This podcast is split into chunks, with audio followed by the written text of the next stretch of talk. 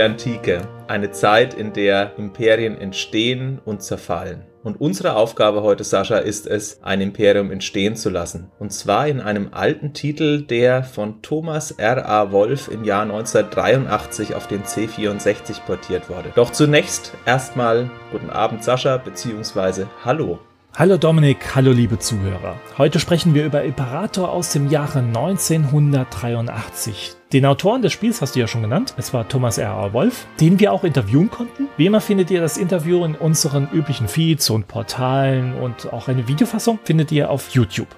Thomas Wolf kommt auch in dieser Podcast-Folge mehrfach mittels Einspieler zu Wort. Imperator ist ein deutsches Spiel und das hast auch du ausgegraben. Also nicht ich. Hm. Ja, das stimmt. Also das Spiel kam damals zu meinem Cousin in den 80er Jahren. Ich war in der Grundschule und wir haben dieses Spiel häufig gemeinsam gespielt und es war relativ schwierig auch in diesem Spiel erfolgreich zu sein. So ist es auch noch heute. Wir haben es ja für den Podcast gespielt und da tut man sich schon unter anderem schwer, was diese Herausforderung weiterhin angeht. Also ich habe es ja jetzt nachgespielt und ich war wirklich überrascht, wie gut das Spiel an sich gealtert ist und auch wie sauber es läuft und dann doch Spaß machen kann. Man muss überlegen, 83 sind jetzt 36 Jahre her. Mhm, zum Zeitpunkt der Aufnahme, ja, ist richtig. Ja, 36 Jahre. Entschuldigung, es ist schon spät in der Aufnahme heute, deswegen bin ich etwas langsam im Rechnen. ja, aber immerhin schon 36 Jahre her und man kennt es ja an einigen Retro-Spielen, dass es nicht mehr so gut spielbar ist, aber das überraschenderweise doch ziemlich gut. Ja, es geht flott von der Hand und es ist auch weiterhin eine Herausforderung und zwar in einer Tiefe, die zum Beispiel ein Kaiser von 1984 nicht mehr bietet. Das habe ich unter anderem auch für unseren YouTube-Kanal mal aufgezeichnet und als Let's Play wollte ich nach fünf bis zehn Minuten aus dem Spiel eigentlich nur noch raus, weil es eben so schlecht gealtert ist. Ich hatte das wesentlich besser in Erinnerung und Imperator zum Beispiel hat mich nicht enttäuscht. Also da ist es wirklich so, dass dieser Anspruch zwischen Ausbalancieren dieser ganzen Gesellschaftsschichten und erfolgreich sein in militärischer Funktion als Imperator durchaus noch motivierend ist. Doch bevor wir genauer aufs Spiel eingehen, Sascha, kannst du kurz beschreiben, wie das Spiel funktioniert bzw. aus welchen Abschnitten es sich zusammensetzt? Fangen wir mal ganz von vorne an. Es ist ein textbasiertes Spiel. Grafiken sind so gut wie keine vorhanden und höchstens als kleiner Schmuck, mehr nicht. Man ist Imperator des Römischen Reiches, richtig? Oder eines Reiches? Eins von diesen fünf Völkern. Davon sind drei Völker aus Italien. Und das erste, wenn man Einzelspieler ist, ist Rom. Ja. Gehen wir davon aus, erstmal vom Einzelspieler. Du fängst als Kaiser in Rom an und wirst gleich am Anfang gefragt, ob du irgendwo in einem bestimmten Land einmarschieren möchtest oder in ein anderes Reich. Am Anfang hast du wenig Soldaten zur Verfügung, also am Anfang sollte man am besten gleich mal ablehnen. In der nächsten Runde wird man gefragt, ob man die hinzugewonnenen Sklaven, die man bei Eroberungsfeldzügen erhält, genauso wie ein Tribut und eine Kriegskasse, die sich nach und nach auffüllt, wie hart man die arbeiten lassen möchte zwischen einer Stufe von 1 bis 9. Mit 9 kommt sehr viel Geld bei rum, allerdings sinkt die Zufriedenheit stark ab. Mit 1 hingegen kommt kaum Geld rum, aber dabei bleibt die Zufriedenheit oben. Und das gleiche gibt es auch nochmal für die Steuern. Da wird gefragt, wie soll denn die Bevölkerung des Reiches besteuert werden. Im Anschluss, nachdem man man das ganze Geld erhalten hat aus Feldzügen und aus Steuereinnahmen bzw. Einnahmen von Sklavenarbeiten, geht es allerdings dann auch ans Eingemachte, denn das Geld muss verteilt werden. Sascha, wer kann denn alles Geld erhalten? Oh, das sind einige Fraktionen. Es sind insgesamt sieben Fraktionen, die ihre Hand ausstrecken. Da haben wir einmal die Soldaten, die natürlich ihren Sold haben möchten. Dann haben wir die Händler und mein Lieblingspunkt, die Gemahlin oder der Gemahl, je nachdem, welches Geschlecht man auswählt als Spieler. Das ist für mich das größte Highlight. Und wir gehen jetzt von uns aus. Wir haben einen männlichen Imperator gewählt und die Gemahlin, die hält sehr stark die Hand auf, mein lieber Mann. Die haut zu. Ja, das kann durchaus sein, dass die richtig ins Geld geht, so wie halt auch die Frauen in der Realität. Da verweigere ich lieber mal die Aussage. Ich möchte gern noch länger leben. Wir haben dann noch die Adligen, die Priester, die Bürger, also das Volk und die Sklaven, wobei wir die Sklaven nicht direkt bezahlen, sondern wir bezahlen die Unterkünfte für die Sklaven. Und je nachdem, wie wir den Geldforderungen mehr oder weniger nachkommen, sind diese Fraktionen zufriedener oder unzufriedener. Das Geschick liegt darin, alle Fraktionen natürlich ziemlich gut bei Laune zu halten. Richtig, damit keine von diesen ja, Fraktionen einen Aufstand wagt oder eben Anschlag auf das Leib und Wohl des Imperators verübt und damit auch das Spiel beendet. Du hast eine Fraktion vergessen, es sind insgesamt acht. Es gibt noch die Gardisten, das sind so eine Art Prätorianer, die für den direkten Schutz des Imperators zuständig sind oder im Anschluss auch die Christenverfolgung machen können, denn es gibt zwei Sachen, die einen auch ausbremsen können, wenn es um Geld verdienen geht. Einmal könnte es sein, dass man einfach in Feldzügen nicht erfolgreich ist, denn ein verlorener Feldzug Feldzug bedeutet das Ende der Runde, wohingegen ein Feldzug, den man gewonnen hat, immer zu neuen Angriffszielen führt. Also man hat immer ein Angriffsziel zur Wahl. Man kann jetzt nicht sagen A, B oder C. Es wird eins vorgeschlagen. Ist man dort erfolgreich, geht es mit einem neuen Ziel weiter. Wenn ich allerdings verliere, ist meine Kriegskasse relativ leer, denn ich darf keinen weiteren Angriff machen, egal wie viele Armeen ich noch zurückgehalten habe. Also das ist so ein Punkt, den man bei den Soldaten beachten muss. Und man kann ja auch mit dem Volk, das man bereits hat, Geld verdienen. Da kann man die Steuern von 1 bis 9, wie gesagt, gesagt, festlegen. Das kann auch einen hübschen Obolus geben, allerdings zu Lasten der Laune der Leute. Das Problem ist nur, dass die Christen als Spielpartei diese Geldtransporter ausrauben von den Steuereintreibern und dann steht man eben auch nur mit einem Bruchteil der Einnahmen da. Und diese Gardisten sind, wie gesagt, dazu da, das Leben des Imperators zu schützen oder eben diese Steuereinnahmen möglichst abzusichern, indem ich die Christen verfolge. Was ja im Szenario des Römischen Reiches relativ realistisch ist, denn der erste römische Kaiser ist ja dann der Kaiser, ich glaube, Konstantin oder Justinian. Also ich würde sagen, 313 ist der Kaiser Konstantin I., der dann mit Konstantinopel, Byzanz ja am Anfang die west-oströmische Teilung vornimmt und der macht dann dieses Christentum zur Staatsreligion. Aber da sind wir schon 300 Jahre nach Christus und in dem Szenario, wo Rom groß wird und Rom stark wird und als Imperator verschiedene Provinzen ins Reich eingliedern, in dieser Zeit sind die Christen natürlich ein Gegner des Staates, denn sie zweifeln ja die Allmacht des Kaisers an. Und so gesehen passt es natürlich schön rein ins Szenario. Eine Schritt gibt es noch, nachdem die Leute zufriedengestellt wurden, die Steuereinnahmen und die Einnahmen der Sklaven ausgegeben wurden für die verschiedenen Fraktionen, soll ja was übrig bleiben. Und mit diesen übrigen Mitteln kann man ja auch einkaufen. Mit was kann man denn ja sein Geld am Ende der Runde verbraten, Sascha? Also man kann dann Investitionen starten. Einmal kann man natürlich sein Heer erweitern, die Anzahl der Gardisten vergrößern. Man kann die Handelsflotte ausbauen. Dabei braucht man allerdings zwei Arten von Ressourcen. Ressourcen sind hier einmal das Gold und Ressourcen, so hart es auch klingt, sind hier auch Sklaven. Man braucht nämlich ja Sklaven für zum Rudern, denke ich mal. Ne? Wahrscheinlich. Wahrscheinlich, ja. Braucht man auch bei Kriegsschiffen. Genau, und dann natürlich auch Kriegsschiffe, die benötigt man, um einmal die Piraten zurückzuschlagen, mhm. die einem auch die Handelsflotten regelmäßig angreifen. Und man benötigt die Kriegsschiffe zum Übersetzen zu anderen Inseln oder zu anderen Reichen, dass man die angreifen kann. Genau, es gibt Landverbindungen. Wenn ich jetzt zum Beispiel Gallien angreife, ist es kein Problem. Wenn allerdings auf meiner Zielliste Kreta, Sizilien, Sardinien, Korsika oder irgendwas in Afrika auftaucht, dann kann es durchaus sein, dass ich dafür eben übersetzen muss und dafür brauche ich dann meine Kriegsmarine. Und da muss ich eben immer abwägen, jage ich die Piraten also diejenigen, die vielleicht auch meine Einnahmen senken durch die Händler. Oder ist es so, dass ich die Kriegsmarine aufhebe und damit mir auch die Möglichkeit verschaffe, per Marinelandung ein Land einzunehmen? Es gibt noch weitere Kaufoptionen. Die sind vielleicht erst im späteren Spielverlauf interessant. Man kann unter anderem Arenen kaufen, man kann Tempel kaufen. Das dient dann dazu, dass vielleicht Förderungen der nächsten Runden niedriger ausfallen bei bestimmten Fraktionen. Also mit einer Arena stellt man beispielsweise die Bürger glücklich. Man muss sich sowas wie ein Kolosseum vorstellen. Kaufe ich hingegen einen Tempel, ist es so, dass natürlich die Priester vielleicht auch in der nächsten Runde mit mir gnädiger umgehen und weniger fordern. Also das heißt, man kann da Ausgaben vorholen und von der Strategie her muss ich dazu sagen, diese Sklaven einzulösen, das finde ich eine sehr interessante Sache, denn der Wohlstand beruht ja einmal darauf, möglichst viele Sklaven zu haben. Aber wenn ich viele Sklaven habe, habe ich hohe Ausgaben. Und wenn ich wenig Sklaven habe, dann habe ich auch wenig Einnahmen. Das Problem ist, ich kriege jede Runde durch Eroberungen mehr und mehr und mehr Sklaven. Und irgendwann sind die natürlich auch für meine Prätorianer nicht mehr richtig händelbar. Und dann muss ich mir überlegen, ja, verkaufe ich denn ab und zu nur Sklaven, damit ich eben, falls die Stimmung bei denen ziemlich unten ist, die Möglichkeit oder der Gefahr eines Anschlages entgehe. Dieses Abwägen finde ich bei Imperator eine Schlüsselfunktion, wenn es um die strategische Ausrichtung deines Reiches oder innerhalb deiner Politik geht. Insgesamt ist es ja ein Mangelspiel. Ein Mangelspiel bedeutet, dass man sehr genau abwägen muss, für was man seine Ressourcen ausgibt. Und ich hatte immer das Gefühl, ich habe jede Runde nicht genügend Geld. Ich weiß nicht, wie dir das so ging beim Spielen, Sascha.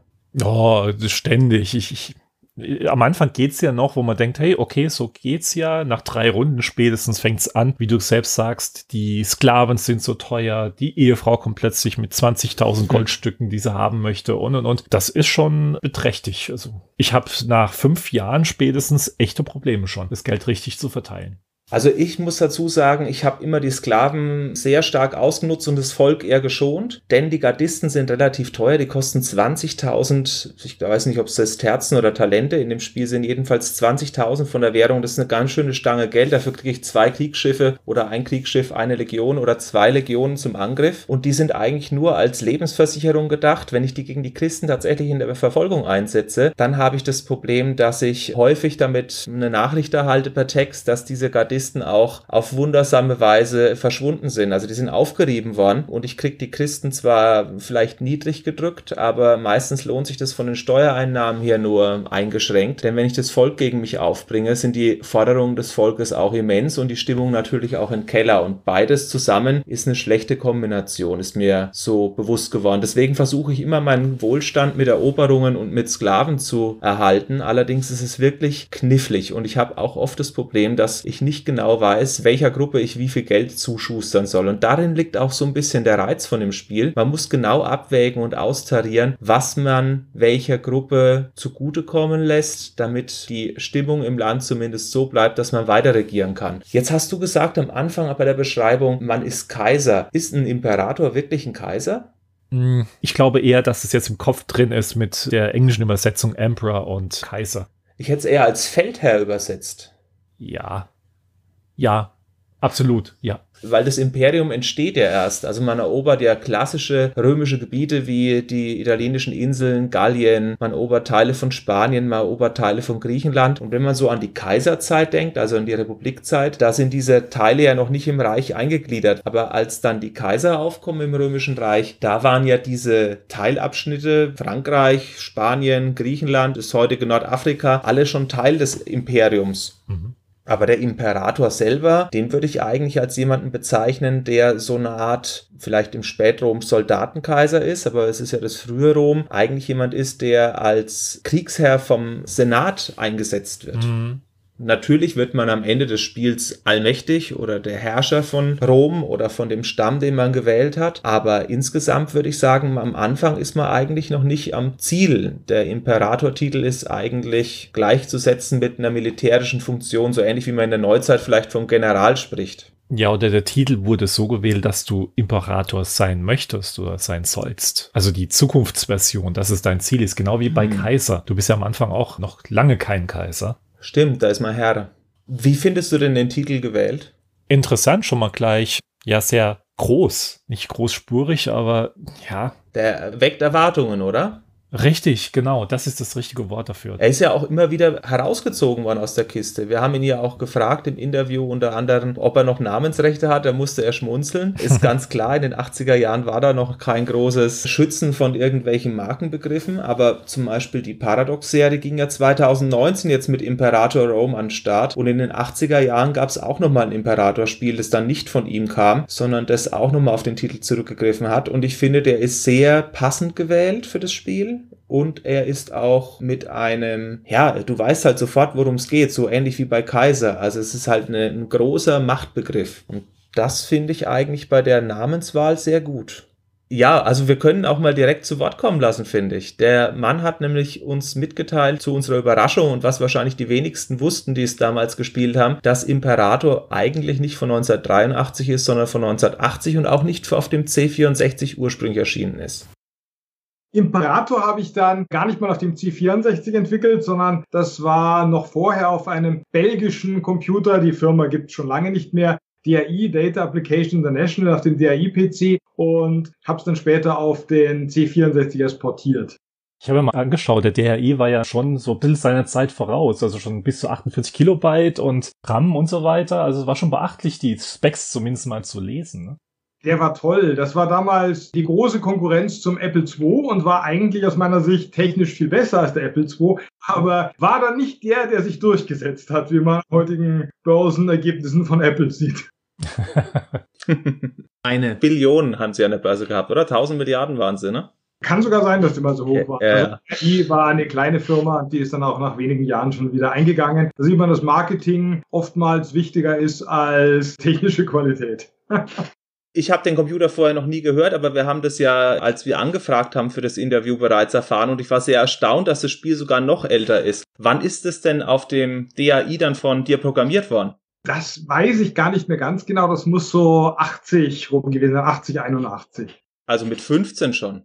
Ja, unglaublich. Er war sogar noch jünger, als wir zuvor dachten. Wir haben ja gedacht, er hat mit 18 das Spiel fertig gehabt auf dem C64 und hat das trotzdem vorher schon irgendwo auf einem belgischen Rechner zusammengeschustert und es war letztendlich nur eine Konvertierung, was auch schon eine Meisterleistung war. Geschrieben ist das Ganze ja in Basic und er hat auch gesagt, er hat mehrere Spiele auch neben Imperator gemacht, aber das ist sein bekanntestes aus der Zeit und er hat sich auch sehr gefreut, dass wir angefragt haben für das Spiel und seine Erinnerungen waren erstaunlich frisch. Also er wusste noch sehr viel, was für Gedanken er sich gemacht hat. Unter anderem auch gibt es ja in Imperator auch Anspielungen auf ja, einen Zeitbezug für ihn selber. Beispielsweise, wenn man Gallien erobert, dann kommt der Zusatz, dass man alles erobert hat, bis auf ein kleines Dorf. Und er sagt, dieses ganze Imperator-Szenario ist eigentlich dem Asterix und Obelix-Comics geschuldet, die er damals auch gelesen hat. Bei den Soundeffekten ist es auch ganz interessant. Da werden lauter Nationalhymnen abgerufen, Sascha. Was hat es denn damit auf sich? Ja, ganz witzig. Wir haben dann gefragt, es sind mehrere Hymnen dort vorhanden. Dazu gleich auch nochmal was. Dann habe ich gefragt, warum er ausgerechnet die entsprechenden Nationalhymnen eingesetzt hat. Da hat er gesagt, war ganz pragmatisch. Er hatte ein Buch gehabt mit Nationalhymnen. Es haben ihm einige gut gefallen und hat dies einfach Note für Note einprogrammiert, die Texte noch dazu und das war's. Das war das einzige Geheimnis an der ganzen Geschichte.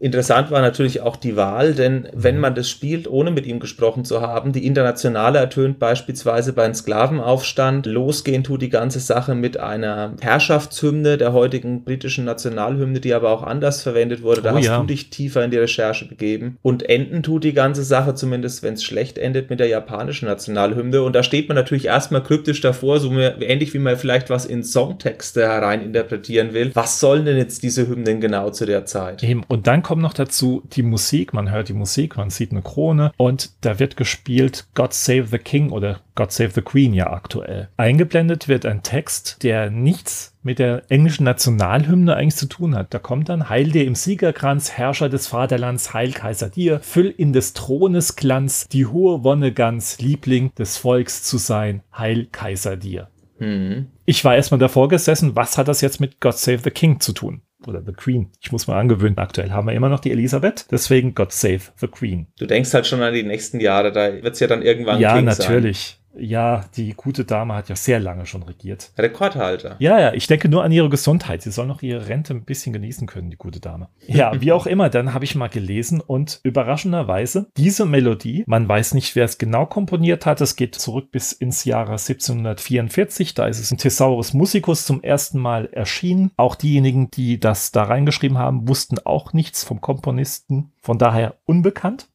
Aber Fakt ist, dass genau mit diesem Text, dass die Kaiserhymne war, oder die preußische Nationalhymne auch. Die preußische Nationalhymne wurde das 1795 und die Kaiserhymne von 1871 bis 1918. Nichtsdestotrotz kommt noch einiges dazu. Das war auch unter anderem eine Zeit lang die bayerische Nationalhymne. Da hieß allerdings der Text Heil unserem König Heil. Dann kamen noch die Hannoveraner, Heil dir Hannover. Sachsen haben gesungen Gott segne Sachsenland. Die Isländer hatten diese Melodie eine Zeit lang als ihre ja fast Nationalhymne und dies wurde endlich mal abgelöst mit einer eigenen Nationalhymne 1983. Das russische Kaiserreich hatte diese Melodie für einige Jahre. Die Schweizer auch, die Griechen auch, die Norweger haben es als royale Königshymne und die Liechtensteiner nutzen diese Melodie immer noch als ihre Nationalhymne. So, jetzt bist du baff. Das ist wirklich interessant. Das ist aus dieser Zeit des Nationalismus, 19. Jahrhundert, und irgendwie haben sich die Kaiser und Königreiche, die waren ja sowieso alle verschwägert und verwandt miteinander, ja, ja. aber dass die sich alle auf eine Hymne berufen haben, so lange Zeit, das ist wirklich erstaunlich. Das wusste ich nicht. Also vielen Dank, dass du den Punkt recherchiert hast. Und wie gesagt, das ist das Erste, was man im Spiel hört und auch sieht. Man kann den Text mitlesen. Wie gesagt, das ist ein Textspiel, dadurch wird es auch eingeblendet und zwar immer im Takt der Musik. Mhm, kleine Karaoke-Teil, ja. Wenn man möchte, kann man da Karaoke machen, ja, ja. Ja, ja, aber du hast auch angesprochen, im Text kommt relativ viel Heil, Heil, Heil vor und das wurde auch ein gewisses Unheil, beziehungsweise wurde auch, ja, kam dem Spiel nicht so entgegen. Wahrscheinlich haben da einige Leute den Wink mit dem Zaunfall gesehen und zwar ewig gestrige. Und ich weiß, da haben wir ihn auch dazu gefragt zur sogenannten braunen Mod. Sascha, ich weiß, du hast dich da tief in die Recherche gestürzt. Was hat's denn damit auf sich? Ja, der braune Mod ist keine so schöne Geschichte. Imperator wurde ja komplett in Basic geschrieben und der C64 hat ein Basic integriert. Und spätestens, wenn man die Run-Stop-Taste drückte, es gab tatsächlich so eine Taste damals für diejenigen, die es nicht kannten, wenn man da drauf gedrückt hat, konnte man Basic-Programme abbrechen. Und dann gab man einfach nur List ein und kam so in den Quellcode. Das hat mindestens eine Person ausgenutzt und hat diesen braunen Mod geschrieben. Das war nichts anderes, als dass er nicht mehr das Römische Reich genommen hat, sondern das Dritte Reich und aus Sklaven wurden Juden die auch verheizt wurden und also unterstes Niveau. Auch Hakenkreuze mit eingebaut. Keine schöne Geschichte. Der Mod muss ungefähr 1986 geschrieben worden sein. So sind sogenannte Copyright-Angaben im Quellcode zu finden und auch schon vorne im Titelbildschirm. Nichtsdestotrotz, im Mai 1987 hat das Jugendamt Köln bei der BPJS damals noch, bei der Bundesprüfstelle für jugendgefährdende Schriften, einen Antrag auf Initiierung gestellt und wurde auch gleich stattgegeben und am 30. Januar 89, wow, anderthalb Jahre später erst, vom Amtsgericht Recklinghausen auch zur Beschlagnahmung freigegeben. Ich denke mal, man hat auch keinen Urheber gefunden, deswegen hat es wahrscheinlich auch so lange gedauert. Ja, das kann gut sein. Ich meine, der braune Untergrund ist ja auch im 21. Jahrhundert erst so richtig an den Tag getreten, aber natürlich gab es schon immer eine Neonazi-Szene. Vielleicht ist die heute stärker als in den 80er Jahren, aber das war natürlich damals auch ein Verbreitungsmedium, einfach und alleine, weil der Code so leicht zugänglich war. Und wir haben unseren Interviewpartner, also den Programmierer Thomas R.A. Wolf, mal gefragt, ob er da mit rechtliche Probleme bekommen hatte. Und da hören wir einfach jetzt mal rein, was er dazu zu sagen hatte. Ich habe davon relativ bald erfahren, denn ich habe ja auch so ein bisschen Software getauscht, habe dann das bekommen. Und das ist relativ schockierend gewesen zu sehen, dass es diesen braunen Mod gab. Es gab allerdings zu der Zeit eine ganze Menge von Spielen, die in die Richtung gingen. Leider. Ich war den Leuten, die das in Nazi-Sinne gemoddet haben, aber unglaublich dafür dankbar, dass sie wenigstens nicht meinen Namen drin gelassen haben, sondern ihn ersetzt haben, damit ich nicht in den Verdacht gerate, dass ich noch was damit zu tun hätte. Es war damals halt einfach, ich hatte noch keinen Compiler, das war unkompiliertes Basic und da ließen sich dann die Texte natürlich relativ leicht ersetzen. Ich habe dann lustigerweise auch erfahren, das hat mir dann später, als ich studiert habe, ein Studienkollege gesagt, dass es dann Mods des Mods gab. Also sprich, jemand hatte dieses Spiel dann in die Hand bekommen und hat es dann wieder umprogrammiert auf das Mittelalter. Also da gab es dann auch eine Mittelalter-Version, die aus der braunen Version entstanden ist. Und sehr viel Mühe haben sich die Modder aber nicht gegeben. Die ganzen Grafiken und Musiken waren noch die gleichen. Und auch mein kleines Easter Egg mit dem gallischen Dorf, das war noch drinnen, wenn man Nordfrankreich erobert hat, was relativ wenig Sinn gemacht hat. Aber du hast jetzt keine Schwierigkeiten bekommen, also man hat es nicht auf dich, praktisch auf den eigentlichen Urheber des Spiels zurückverfolgt. Gott sei Dank haben die eben in der Kommentarzeile, in der ich meinen Namen drin hatte, irgendwas anderes reingeschrieben. Und insofern zeigt sich auch, wie sinnvoll diese ganzen Indizierungs- und Beschlagnahmungsanordnungen sind. Denn dieses Spiel gab es natürlich nie legal. Ja. Es war von Natur aus ein illegales Spiel und ein illegales Spiel noch zusätzlich verkaufs zu beschränken, kann man natürlich machen, wird aber nicht viel bringen. Ja, Gott sei Dank haben sie seinen Namen entfernt, sonst hätte er vielleicht auch noch Probleme bekommen. Wer weiß. Mm, ging gut aus für ihn. Mhm. Also so gesehen war er denen dankbar, dass zumindest das gelöscht wurde, aber er hat auch gesagt, ganz genau haben sie es nicht umgemoddet, denn wenn man Nordfrankreich einnimmt, bleibt weiterhin das gallische Dorf bestehen. Hm, das kleine Easter Egg, wobei er gleich gesagt hat, das Wort Easter Egg kannte er gar nicht. Er hat in Imperator schon den Text eingebaut. Gallien wurde eingenommen bis auf ein kleines Dorf oder so ähnlich, richtig? Mhm. Also diesen berühmten Asterix-Intro-Text hat er mit eingebaut. Und den haben die Nazis mit drin gelassen. Dafür haben sie aber wenigstens seinen Namen gelöscht. Also das war zumindest eine gute Sache. Der hat Gott sei Dank keine Probleme gehabt mit der Bundesprüfstelle, was diese braune Mod anging und er war damit auch frei von jedem ja, Vorurteil beziehungsweise von jedem Verdacht, der gegenüber ihm gehegt werden konnte, denn die haben den Namen entfernt und er war dankbar dafür. Aber natürlich ist es trotzdem kritisch. Heutzutage mit einem Compiler kann man so einfach nicht mehr in den Quellcode rein. Da ist es wesentlich aufwendiger, das entsprechend zurückzuverfolgen beziehungsweise umzuschreiben. Modden ist heutzutage, was C64-Programme angeht, weiterhin relativ leicht, dadurch, dass man einfach mit der Run-Stop-Taste, so wie du es beschrieben hast, eben auch an den Quellcode kommt. Ja, wir haben ihn einiges gefragt, was es denn mit dem Szenario auf sich hat. Ich habe ja schon gesagt, Asterix und Obelix war so die Grundidee, warum man mit 15 dieses Spiel entworfen hat. Und dann habe ich aber auch mal nachgebohrt. Man kann das Spiel ja mit mehreren Spielern spielen. Und wenn man zuerst, meistens spielt man ja alleine, aber wenn man den ersten Spieler nimmt, ist das Rom, der zweite Tarent, der dritte Etrurien, also drei italienische Stämme. Und dann kann man noch Sparta und Athen. Also das Spiel geht bis zu fünf Spieler. Und diese fünf Spieler beherrschen letztendlich Kulturen der früheren Antike im Mittelmeerraum. Und ich habe ihn dann gefragt, warum hat er denn nicht Karthago genommen oder warum hat er nicht Ägypten antreten lassen und warum fängt das Ganze im Jahr 1 an und nicht im Jahr 753, wo Rom den Ursprung hat oder warum wurde es denn nicht Alexander der Große? Und seine Antwort auf diese ganzen Fragen mit dem Setting zusammenhängend hat er immer gesagt, naja, das war vor den Internetzeiten. Heutzutage kann man natürlich auf Wikipedia alles nachlesen und man hat so eine große Zugang zu Wissen, das relativ unkompliziert auch eine Hintergrundrecherche zulässt, aber er musste sich eben damals als 15-Jähriger auf die Schulbücher verlassen und auf das, was er eben im Fernsehen gesehen hat. Da wurde einfach der Atlas aufgeschlagen und entsprechend interessante Kulturen rausgenommen und da gab es dann auch kein passendes Startjahr, was zur Immersion führt, sondern man hat eben Völker gespielt, die irgendwann in diesem Zeitabschnitt aneinandergeraten sind, beziehungsweise gleichzeitig existiert haben. Man darf nicht vergessen, Sizilien war ja auch längere Zeit mit griechischen Siedlern besiedelt vor Christus, bevor dann die Römer und die Karthager die Insel vereinnahmt haben. Da gab es keinen so direkten Hintergrund. Und für mich klingt es heute logisch, aber wenn man natürlich mit dem Blick von 2019 dran geht, dann sucht man so ähnlich wie in den Hymnen natürlich auch nach einer Erklärung, warum diese eher unbekannteren Subkulturen des italienischen Raums genommen wurden und nicht als Imperator die großen Weltreiche gestellt werden mussten. Man hätte ja auch noch Babylon mitspielen lassen können, ja.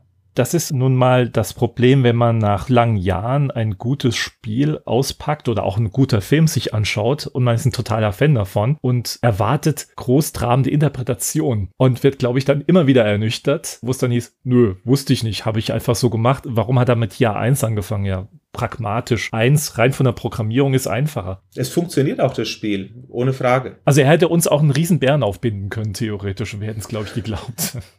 ja, das stimmt.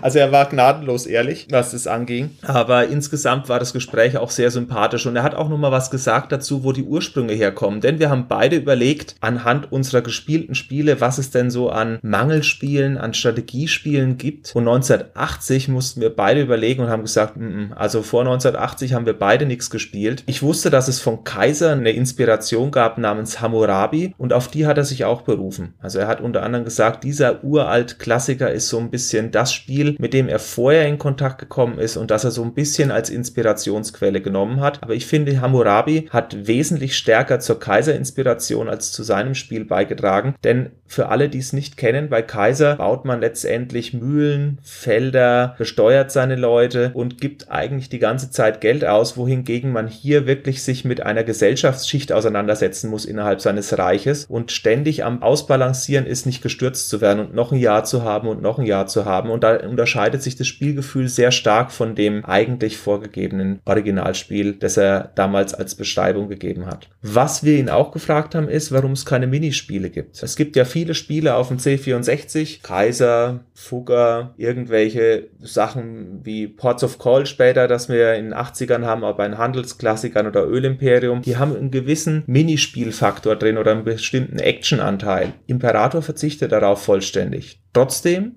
finde ich, funktioniert das Spiel sehr gut. Und er hat auch gesagt, aufgrund der beschränkten Rechnerkapazität dieses DAIs, auf denen es entstanden ist, hat er alle Features reingepackt, die er auch in dem Spiel drin haben wollte. Also es gab keinen Feature-Stop, er hat nichts rausgeworfen, weil es nicht funktioniert hat, sondern dieses Imperator ist in seiner puristischen Version genau das, was er damals haben wollte. Und man kann bis heute sagen, dass es auch so gut funktioniert. Es funktioniert tadellos. Vor allem hast du dir nochmal die Bedienung angeschaut. Du gibst im Grunde nach nur Ja, Nein und Zahlen ein. Selbst bei den Goldstücken. Du gibst nicht 4320 Goldstücke ein, sondern immer nur eine 4 für 4000. Das geht mhm. alles schön schnell von der Hand. In dem Investitionenbildschirm, wenn du nicht mehr genug Gold hast, um dein Gold irgendwo hin zu investieren, also Soldaten zu kaufen, Gardisten zu kaufen und so weiter, dann überspringt er einfach diesen Teil. Oder kannst nur noch einen Gardisten kaufen, hast du 20.000 Gold, 20.000 kosten die Gardisten und du hast nichts mehr übrig, dann musst du nicht mehr aus dem Bildschirm aktiv raus, sondern er bändet automatisch diesen Investitionenbildschirm Investitionsbildschirm und springt dann gleich in die nächste Runde. Das sind so Kleinigkeiten in der Bedienung, was ich zu dieser Zeit gar nicht erwartet hätte.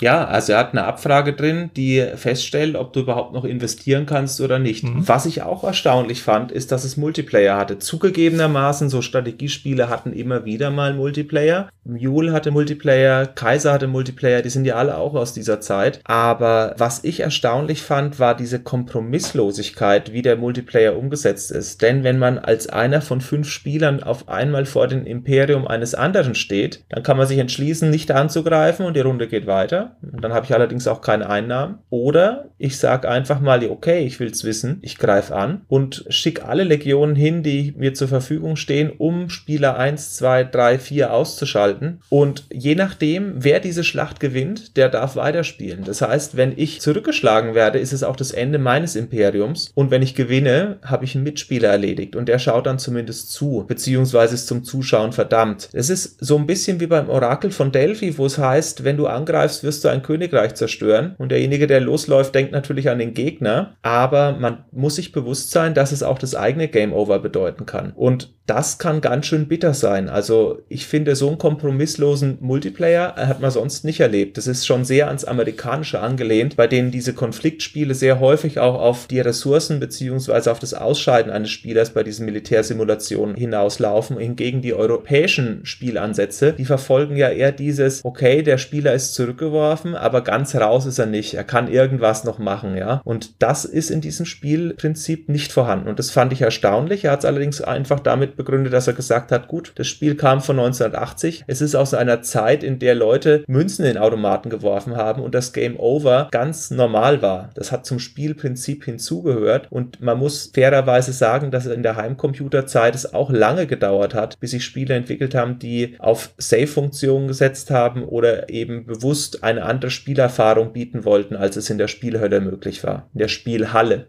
Genau, da war meine Erkenntnis dann da, dass wir doch alle Weicheier geworden sind und Dark Souls immer noch lächerlich einfach ist im Gegensatz zu solchen Spielen. Dieser gnadenlose Multiplayer, den erlebt man ja sonst nicht. Und es gibt auch noch ein paar andere Sachen, die das Spiel aus meiner Sicht hervorhebt in der 8-Bit-Ära. Denn ich habe mal überlegt, was für Spiele einem überhaupt in die Zeit der Antike bzw. des alten Roms in der 8-Bit-Ära führen. Und mir fällt ehrlich gesagt keines ein. Nicht sehr viel. Außer tatsächlich jetzt ein Asterix-Spiel. Aber ansonsten. Ja, das ist aber ein Lizenztitel. Ja, ja, also natürlich. So natürlich liegt die Antike wirklich brach in der Zeit. Ich habe zum Beispiel so Sachen gehabt wie Deutsches Afrika-Korps oder als Strategiespiel, das ist so eine Art Hex-Spiel, allerdings ohne Hex, sondern mit vier Feldern. Es gab unter anderem die ganz normalen deutschen Wirtschaftssimulationen oder die ganzen Handelsklassiker. Aber ehrlich gesagt, bis Civilization von 1990, 91 oder das Spiel Empire in den späten 80ern, ich glaube 88 oder 89, fällt mir nichts ein. Es ist das einzige Spiel, was in der Antike wirklich spielt. Nee, zumindest mal auch nichts Großes. Mich wundert, dass das Szenario nie verbraucht wurde.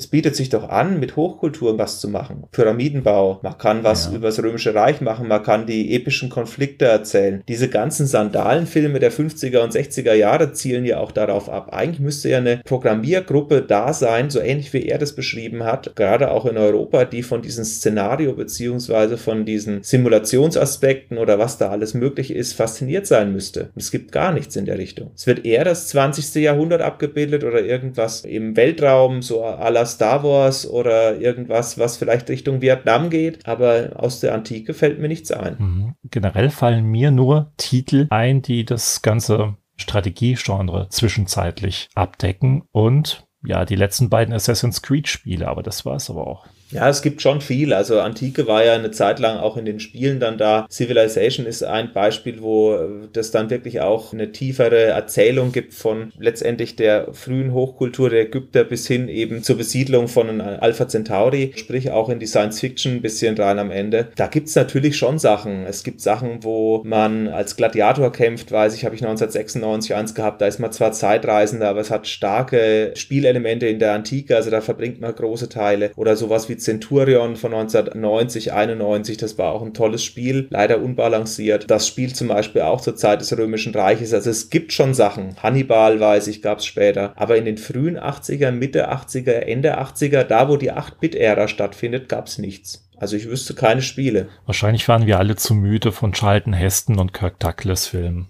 Kann auch sein. ja, mal letztendlich die Programmierer müssten damals ja so 20, 30, 40 gewesen sein. Die müssen ja mit diesen Filmen groß geworden sein. Und meistens mhm. eifert man ja was nach, was man toll fand. Und klar ist Star Wars die Marke des späten 70er und der frühen 80er. Mich hat es wirklich überrascht, dass da in der Richtung gar nichts da war. Ja, passte wahrscheinlich nicht zur Popkultur von damals. Wie du selbst gesagt hast, Star Wars war das große Ding zu dieser Zeit. Und die ganzen Sandalenfilme, die sind ja alle so 50er, 60er, vor allem 60er Jahre. Wahrscheinlich war man dem als Jugendlicher oder als junger Mann, junge Frau, war man wahrscheinlich zu überdrüssig. Mhm. Das kann gut sein. Das kann natürlich uncool gewesen sein. An der Kasse war ja auch der Western-Gift und es gibt in den 80er Jahren ja auch erstaunlich wenig Western-Spiele und bis heute finde ich ist Western so ein Genre, was nicht richtig ausgereizt wird. Aber die Antike hingegen fand ich eben naheliegend. Also es gab keine Spiele in der Zeit. Was ich auch noch sagen wollte zum Spiel selber, also neben diesen gnadenlosen Multiplayer gibt es auch noch zwei Sachen, die ich ihn gefragt habe, was denn mal die Behebung von Bugs angeht. Denn dieses Startjahr 1 lässt einen offen, dass man Christen verfolgen kann. Und wenn man mit mehr als der doppelten Zahl des aktuellen Jahres die Christen verfolgt, also angenommen, wir sind im Jahr 2 und schickt fünf Prätorianergruppen los, fünf Gardisten, dann wird die Zahl der Christen, die das Spiel simuliert, negativ und man kriegt immer über 100% Steuereinnahmen. Das heißt, man kriegt nicht mehr das, was die Christen einen rauben, sondern man kriegt es auch noch oben drauf. Die Christen werden jedes Jahr weniger, diese Zahl verkehrt sich irgendwann ins Negative und das führt dazu, dass das Spiel irgendwann nach 20 Jahren abstürzt, weil das eben der Speicher nicht verkraftet, dass die Christen irgendwann ins Negative rutschen oder ein negatives Maximum erreichen. Zusätzlich kann es auch sein, dass zum Beispiel die Piraten, die die Händler ausrauben, wenn ich die angreife, kann es zu einem Bug kommen, der das Kaufen von Sachen überspringt und dadurch fällt praktisch meine Kaufrunde weg, was auch in bestimmten Situationen unangenehm sein kann, denn gerade wenn man man darauf baut, viele Sklaven loszuwerden, damit die Aufstandwahrscheinlichkeit niedrig ist, dann kann man das in dem Moment nicht, weil die Sklaven halt einfach in dieser Runde, wo du sie verkaufen würdest, weiterhin bei dir sind. Und das führt immer wieder mal zu so ja, hm, seltsamen Spielverläufen für mich zumindest. Aber man muss wissen, dass es diese Bugs gibt und man muss auch zugeben, dass man die doppelte Anzahl an Prätorianern losschicken kann. Das trifft erst sehr spät zu und man hat dann, wie gesagt, noch 20 Jahre Zeit, das Spiel zu schaffen. Also normalerweise begegnet man diesen Bugs nicht, aber wenn man sie hat, kann das eben entweder zum Spielabbruch führen oder eben zu einer ungünstigen Ausgangslage, was dann das kommende Spieljahr von einem angeht. Ich habe noch was zum Spielende. Ja. Am Ende bekommt man eine schöne Nachricht. Ich habe es ja nie geschafft. Hast du es jemals geschafft, Imperator zu werden? Ja. Ah, okay. Aber als Kind bei 30 Versuchen einmal und jetzt beim Wiederspielen einmal gnadenlos gescheitert, einmal in der Mitte gescheitert und gewusst, wie es geht, einmal gedacht, ich hab's und gestorben und beim vierten Mal bin ich Imperator geworden. Auf Level 1 von 9. Okay, ja, ist sicher, ich habe auch nur Level 1 gespielt, aber ich habe die Balance nie gefunden. Spätestens meine Ehefrau hat mich niedergemetzelt. aber naja, gut. Die Einblendung finde ich ganz witzig. Das Spiel ist zu Ende. Imperator Sascha wurde getötet. Man sieht nochmal, wie groß sein Territorium geworden ist. Diesmal gibt es keinen Weltherrscher, Schluchz in Klammer stehend. Und richtige Imperien hat Europa auch nicht mehr. Also hat wohl Kaiser Ping Pong der Hüpfende aus Japan gewonnen. Und danach wird die japanische Flagge eingeblendet und die japanische Hymne gespielt. Hm. Ich habe ihn gleich gefragt, ob es einen Grund hatte, warum er die Japaner genommen hat. Sagt er, nö, die Hymne hat ihm einfach gut gefallen. Ich hatte vielleicht gedacht, durch den Technologievorsprung, die die Japaner in den frühen 80ern hatten, dass er Angst hatte, wie heutzutage so ein bisschen Misstrauen Richtung China aufgrund der Wirtschaftsmacht geschaut wird, dass er da auch Richtung Japan geschaut hat. Aber nö, das war ganz banal. Ihm hat's gefallen. Er hatte ja auch nochmal Tipps gegeben, wie man erfolgreich sein kann und er hat gemeint, Geduld ist der Schlüssel zum Ziel. Nicht zu expansiv vorgehen und dann klappt es. Wir können da auch nochmal kurz reinhören. Vielleicht nimmst du dir die Tipps zu Herzen und dann kannst du es ja nochmal probieren man sollte gar nicht bemüht sein, zu schnell anzugreifen. Also es hat sich ganz gut bewährt zu sagen, ich stabilisiere vor allem meine Finanzen, versuche auch was dazu zu erobern, aber nicht um jeden Preis alles zu verheizen, sondern wirklich Eile mit Weile. Und wichtig ist es bei den Finanzen zu schauen, dass man das ausbalanciert kriegt. Und du sagtest ja schon eingangs, dass manche sich anders verhalten als andere. Also ich weiß gar nicht mehr welche, aber eine Gruppe hat zum Beispiel eine exponentielle Forderung. Das heißt, es kann ganz niedrig sein. genau, kann mal ganz niedrig sein, kann mal extrem hoch sein. Und wenn man denen eventuell das Mehrfache gibt von dem, was sie fordern, wenn sie gerade ganz wenig fordern, dann werden sie total glücklich. Und dann kann man sie auch mal ein, zwei Runden mit großen Forderungen dann darben lassen. Das passt dann. Und wenn man das ein bisschen untersucht und optimiert, dann kann man sehr weit kommen. Also Sascha, es jetzt weißt du was. Genutzt. ja. Es hat nichts genutzt. Ich bin wahrscheinlich doch zu ungeduldig, keine Ahnung.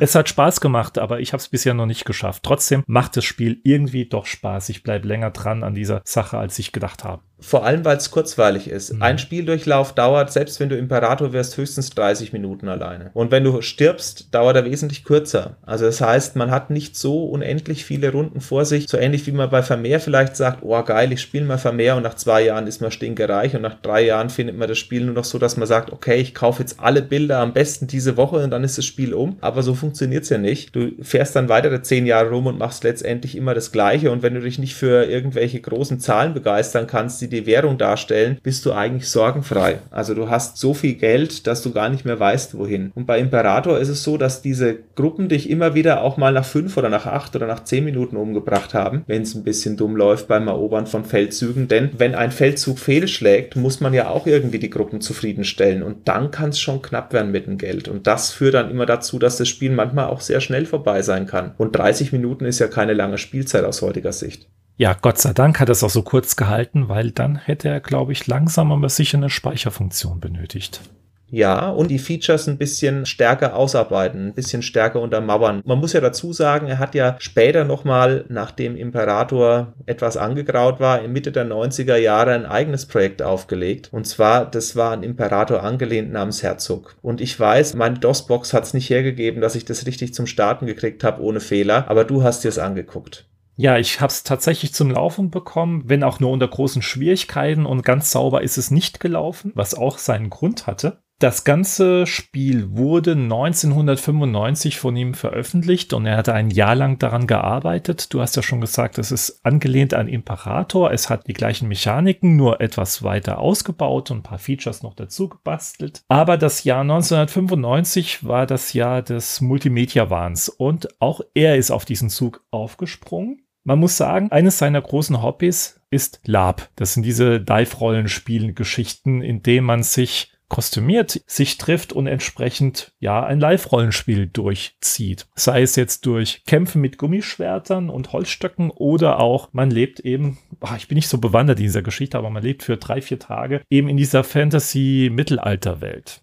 Und diese Leute in seinem Umkreis hat er auch dazu verpflichtet, die Videosequenzen dieses Spiels zu spielen. Motiviert, würde ich sagen. Motiviert, ja, genau. Er hat sie motiviert zu spielen. Herzog baut auf dem Spielprinzip von Imperator auf, setzt aber immer noch einen drauf. Es hat eine Hintergrundgeschichte, man muss eine holde Prinzessin oder eine holde Maid entsprechend für sich werben, man muss einen bösen Widersacher besiegen und man muss erfolgreich sein und den Titel des Herzogs erlangen. Das heißt, die ganze Sache spielt nicht mehr in der Antike, sondern sie spielt im Mittelalter. Allerdings ist das Bemerkenswerte bei dem Spiel weniger die Spielmechanik, sondern das, was er technisch damit angestellt hat. Der hat sich ja technisch richtig ausgetobt in dem Jahr. Ja, absoluter Wahnsinn. Er wollte garantieren, dass dieses Spiel auch auf Elternrecht Rechnern, auf langsameren Rechnern, wie zum Beispiel damals noch den 386er läuft, auch mit CD-Single-Speed-Laufwerken sehr schnell funktioniert. Was hat er gemacht? Er hat sich den MPEG 2 Codec angeschaut und diesen entsprechend für seine Bedürfnisse angepasst. Je nachdem, was für ein Rechner da stand, hat er die Interrupts anders bedient, hat, ach was weiß ich, er hat alles Mögliche gemacht. Das Videomaterial wurde entsprechend immer anders entpackt und dargestellt. Da ging auch automatisch die Framerate runter und solche Spielereien. Ich kriege das jetzt auch nicht mehr zusammen. Er hat das alles aufgezählt. Es hört sich absolut irre an das am besten im Interview nachhören. Ich kann noch ergänzen, dass man für Herzog 250 Videosequenzen in deutscher Sprache abgedreht hat und die Dreh- und Programmierarbeiten nahmen fast zwei Jahre in Anspruch. Das steht auf der Hülle drauf, denn ich habe Herzog gesucht im Internet, nachdem er mir erzählt hat, dass er noch ein Spiel gemacht hatte. Ich wusste davon nichts und habe erstmal gesagt, naja, irgendwo werde ich es schon finden und zumindest mal einen Verweis und es gibt keine einzige Internetquelle dazu. Er hat dieses Spiel ähnlich wie Imperator selbst vertrieben und dann habe ich ihn gefragt, welches Spiel hat sich denn besser verkauft. Also Imperator hatte insgesamt insgesamt ein Dutzend Verkäufe. Er hat es zwölfmal verkauft und zwar über Zeitungsanzeigen innerhalb von der 64er oder der Happy Computer oder wo auch immer. Und Herzog hat sich durch einen Händler, der bei diesen Live-Acting-Roleplays mitgemacht hat, etwas besser verkauft. Allerdings hat ihn sein Geschäft zugemacht, bevor er kassieren konnte. Dadurch ist bei Dadurch ist bei Imperator etwas mehr Geld hängen geblieben und er hat gemeint, es wäre ein Traum gewesen, in der Spielebranche zu arbeiten. Allerdings musste er auch eingestehen, dass er, als er die näher gekannt hat, davon auch ganz gerne Abstand wieder genommen hat. Aber es war immer ein Traum für ihn und im Gegensatz zu den ganzen Seemannsgarn, dass jeder, der bei drei nicht auf dem Baum war, sofort bei einer Softwarefirma anfangen konnte, wurde er weder angerufen noch angeschrieben noch von irgendjemandem angeworben. Also da scheint der Spieleindustrie damals ein Talent Talent durch die Lappen gegangen zu sein. Ja, wobei er sich ja auch nicht beschwert über seinen aktuellen Lebensgang, muss man natürlich auch fairerweise sagen. Nein, ist hochinteressant, was er macht. Das bitte im Interview nachhören. Ansonsten muss man dazu sagen, er hat sich von der Spielebranche natürlich, nachdem diese zwei Spiele nicht so gelaufen sind, wie er es wollte, abgewandt und ist als Konsument allerdings die ganzen Jahre dabei geblieben. Also er hat einiges erzählt, was er gespielt hat und auch was er aktuell spielt. Und es ist natürlich immer so, wenn der Beruf es zulässt, dann mal mehr oder halt auch mal weniger, wenn er es nicht zulässt. Und manchmal kommt natürlich auch das Privatleben dazwischen, das ist ja ganz klar. Das ist ja bei uns beiden genau das Gleiche. Mhm. Ja. Wir würden gerne etwas mehr spielen, aber da erlaubt weder Beruf noch Privates viel, viel mehr, muss man sagen. Ja, das stimmt. Also das ist eine Einschränkung für jeden, der unter 20 ist und zuhören sollte. Spielt so viel, wie er könnte jetzt, denn später ist es zu spät. Irgendwann ist es vorbei, genau. Das letzte, was ich zu Imperator ergänzen möchte, ist, dass Imperator auch ein Cover hat. Und zwar habe ich das gefunden auf der C64-Wiki. Da wird Imperator mit einem sehr spartanischen, aber finde ich stylischen Cover abgebildet. Hast du das mal angeguckt? Du hast es mir mal gezeigt. Ich glaube, es hat ja so schön weißen Hintergrund mit einer goldenen Krone drauf. Es ist nur das C64-Zeichen, dann steht Imperator da mit so geriffelter Schrift und dann steht The Game, so ein Tempel wird abgebildet, sein Name steht da und Roma 1983. Ich finde, das Spiel hat eine Packung, die modern wirkt, muss ich ehrlich sagen. Es verbindet ja irgendwas mit diesem Logo. Wenn man sich erinnert, in den 80er Jahren war viel Neon oder sehr viel Cartoon-Look und dadurch, dass es ein Textspiel ist und es diese ganzen Sachen nicht hat, beziehungsweise wenn man sich an Packungen vom Atari 2600 erinnert, da wurde wurde ja immer das ganze Spiel in Form von Cartoon, diese zwei Bildschirme, die man durchquert, abgebildet. Aber dieses Cover finde ich zeitlos. War eine sehr gute Wahl.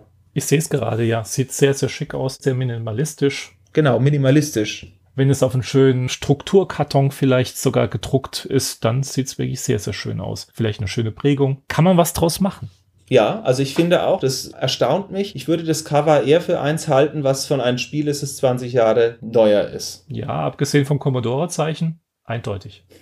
ja gut, okay, klar. Aber ansonsten finde ich es ein sehr gelungenes Cover. Das ist mir noch aufgefallen. Er hebt sich damit auch nochmal so ein bisschen aus den Spielen der Zeit aus meiner Sicht ab. Mag sein, dass er darauf zurückgekommen ist, natürlich, weil er es im Eigenvertrieb gemacht hat und auch keinen Grafiker jetzt engagieren konnte, der einen Comic-Look malt. Aber trotzdem finde ich dieses Cover sehr gelungen. Ja, sehr schön. Ich war etwas in Gedanken eben und habe dieses Cover mir gerade nochmal zu Gemüte geführt. Sehr, sehr toll.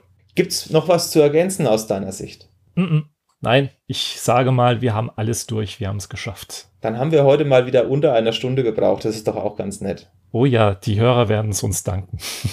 Genau. Wer sich für mehr interessiert, das Interview selber hat eine reine Aufzeichnungszeit auf YouTube von über 90 Minuten. Ihr könnt es als geschnittene Podcast-Version wieder auf unseren entsprechenden Portalen finden, bei iTunes, Spotify, Mixcloud und so weiter und so fort. Wir freuen uns über positive Bewertungen als auch Kommentare. Und wenn ihr den Podcast weiterverfolgt, beziehungsweise auch in neue Folgen oder alte Folgen reinhören wollt, freuen wir uns. Wir treten gerne mit euch in Kontakt. Lasst einfach von euch hören und dann können wir auch gerne über den einen oder anderen Titel mal diskutieren, den wir bereits besprochen haben. Mhm. Und ich mache jetzt auch Werbung wieder für die Videoversion. Wir haben das ganze Interview auch wieder per Video aufgezeichnet. Das findet ihr auch auf YouTube. Den Link werde ich in die Show Notes natürlich eintragen. Dann sage ich vielen Dank, Sascha, und bis zum nächsten Mal. Danke dir auch. Bis dann. Tschüss. Tschüss.